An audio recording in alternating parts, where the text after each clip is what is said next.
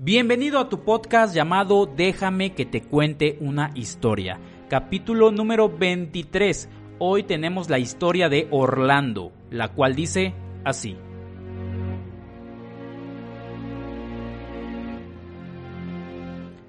Hola, soy Orlando, trabajo en la construcción. Hace dos años perdí a mi esposa, la celaba todo el tiempo, le revisaba el celular, me enojaba si quería salir con sus amigas, me decía que quería trabajar y no la dejaba. Cuando me enojaba la maltrataba y no la bajaba de fácil. Cuando ella me quería contar sus cosas, le decía que estaba cansado y que no estuviera chingando. Cuando salía conmigo yo le decía cómo ir vestida, aunque se enojara, y en el camino si yo me daba cuenta o creía que estaba viendo a otra persona, le decía que si ya quería con él, y eran discusiones. Siempre estaba encima de ella, asfixiándola, y no dándole ese respiro que necesitaba. Todo esto hizo que ella se cansara y se fuera de mi vida. No lo comprendía en ese momento. En un principio me sentía muy valiente, pero después me empezó a doler muchísimo.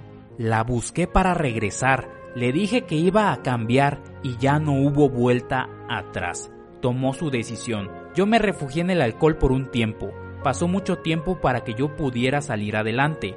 Yo antes no creía en eso de los psicólogos, pero en esa situación me di la oportunidad y me di cuenta de muchas cosas y pude cerrar mi ciclo con esa persona. Actualmente tengo otra pareja, pero las cosas son muy, pero muy diferentes. Ambos somos felices. Punto número 1. Ver a tu pareja como un ser humano y no como un objeto, porque cuando lo haces de esta última forma, ver a tu pareja como un objeto, el objeto no siente. Y es por esta falta de conciencia que puedes hacer mucho daño, que también depende de los límites de la otra persona. Porque acuérdense, no se trata de lo que haga la otra persona, se trata de lo que tú estás aceptando. Pero en este caso, Orlando, él veía a su pareja como un objeto, el cual no siente y por eso hacía lo que hacía, lo cual trajo muchas consecuencias y al final esta persona decidió irse de esta relación. Por eso tenemos que reflexionar cómo estamos tratando y cómo estamos viendo a nuestra pareja. Y te invito a reflexionar, ¿realmente le estás dando ese respeto que se merece o también la estás viendo como objeto? Reflexiónalo. Punto número 2 mi espacio, tu espacio y nuestro espacio. Todos tenemos que tener nuestro propio espacio. Ese espacio donde no necesitamos involucrar a nuestra pareja y también nuestra pareja necesita tener ese espacio suyo donde no nos necesita involucrar. En ese espacio están nuestros sueños, nuestras actividades, nuestros gustos, nuestras amistades y todo lo que queramos, pero es nuestro e igual la pareja. Por eso también está el nuestro espacio, que ahí sí va incluido todo lo que tenga que ver con la pareja.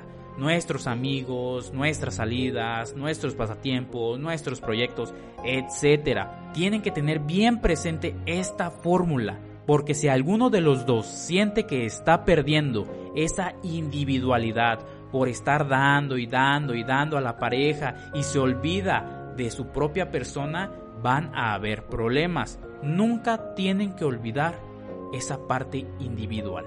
Yo sé que en un principio de la relación, esa parte donde todo es color de rosa, pues nos hace querer estar cada vez más tiempo con nuestra pareja. Y es válido, pero también hay que darnos tiempo para nosotros mismos. Imagínate que estás viviendo con tu pareja, todos los días la ves y decides un día salir a tomarte un café con tus amigos o irte a tomar una cerveza con tus amigos. Te distraes, te relajas, llegas a casa más relajado con una actitud mucho mejor. Pero si todo el tiempo estás haciendo lo mismo y lo mismo y lo mismo con tu pareja, te vas a frustrar y te vas a amargar. Entonces también te invito a reflexionar. ¿Tengo mi propio espacio dentro de mi relación o mi pareja tiene su propio espacio? Reflexiona. Punto número 3. El cerrar ciclos. Todo ciclo debe de ser cerrado, porque si no lo haces te va a traer consecuencias, desde la más mínima hasta la más grande. Todo el tiempo estamos abriendo ciclos. Desde que te despiertas, te dan ganas de ir al baño, vas al baño, se cierra el ciclo. Tienes hambre, se abre el ciclo, comes, se cierra el ciclo.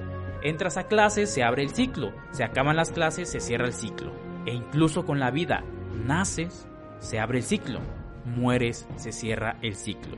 Todo el tiempo estamos viviendo ciclos, pero cuando no cerramos un ciclo hay problemas. Desde los ejemplos que te di, si tienes ganas de ir al baño y no vas, no vas a poder estar en el lugar en donde estés. Por ejemplo, estás en la escuela o estás en tu trabajo y tienes ganas de ir al baño, pues no te vas a poder concentrar. O con la comida, tienes hambre y no comes, te comienza a doler la cabeza, el estómago, andas de malas por el simple hecho de no comer, por no cerrar ese ciclo. Ahora imagínate, si esto pasa con estas necesidades, ¿qué pasará cuando no cierras un ciclo con una expareja? Sufrirás y no podrás establecer relaciones funcionales porque tendrás esa esperanza de que algún día regresen y esa esperanza te puede durar muchos años y ese tiempo ya no va a regresar. Entonces es momento de cuestionarte qué ciclos en mi vida necesito cerrar para que toda esa energía que se está gastando ahí mejor se venga al presente. Reflexiónalo y te mando un fuerte abrazo.